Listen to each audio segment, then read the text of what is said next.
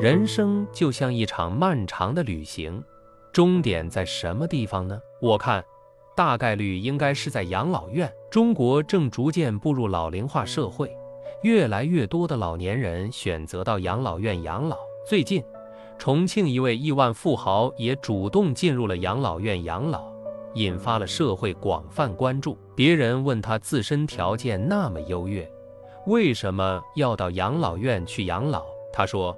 自己主要是为儿女考虑，不想给他们添麻烦。更何况这个成都的养老院环境设施真的很好。我看了一下他的入院情况介绍，房间宽敞、豪华，每个月的固定花销就是二万元，倒也不是一般老百姓能够承受得起的。二零二三年初。新冠疫情防控全面放开，家中八十多岁的老父亲不幸染上新冠，好在症状轻微，很快就恢复过来了。然而，不知是惊吓过度，还是疑心焦虑过重，老人竟然出现了意识糊涂的现象，导致生活难以自理。年近八十的老母亲自顾不暇，已经无力照料自己的丈夫，儿女们又要上班。忙碌自己的生活，全家人一商量，就把父亲送进了晚晴养老院。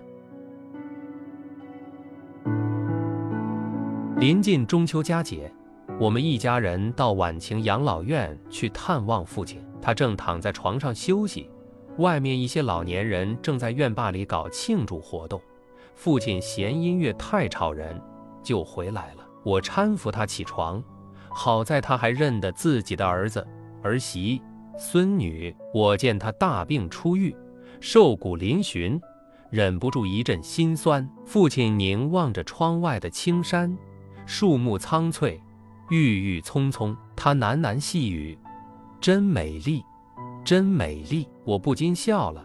他这大概就是返老还童的无意识表现吧。我说：“父亲现在虽然受阿兹海默症的困扰。”但对一些事情，他心里还是明白的。眼望青山，对他来说是一种……我一时不知怎么来措辞描述。父亲接着我的话说：“是一种享受，太妙了！”我不禁为老人家的自我表达欢呼鼓掌。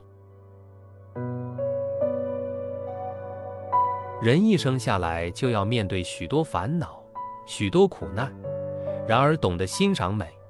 懂得享受生活，才是生活的真正意义。这大概是老人要传达给儿孙们的生活真谛吧。我见父亲兴致很高，就给他喂了点白开水。他又喃喃自语说了一句：“杜鹏程，什么意思？”父亲说的是作家杜鹏程，他撰写了著名的小说《保卫延安》。我记得父亲给我讲过。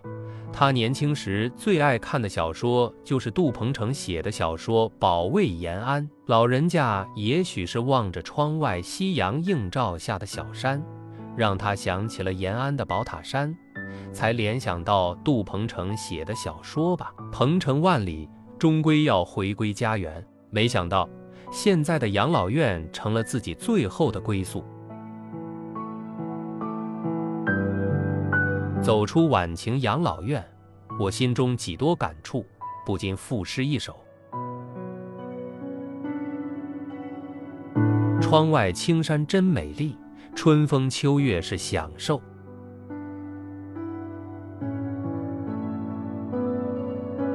鹏程万里如梦幻，晚晴夕阳消尔愁。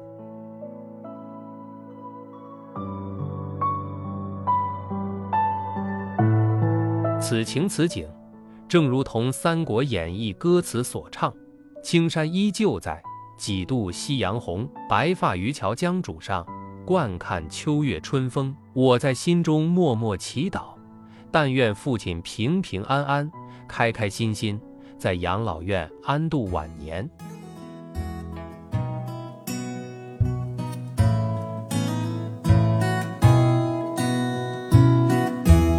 刘勇。盼望住在养老院里的父亲，分享完了。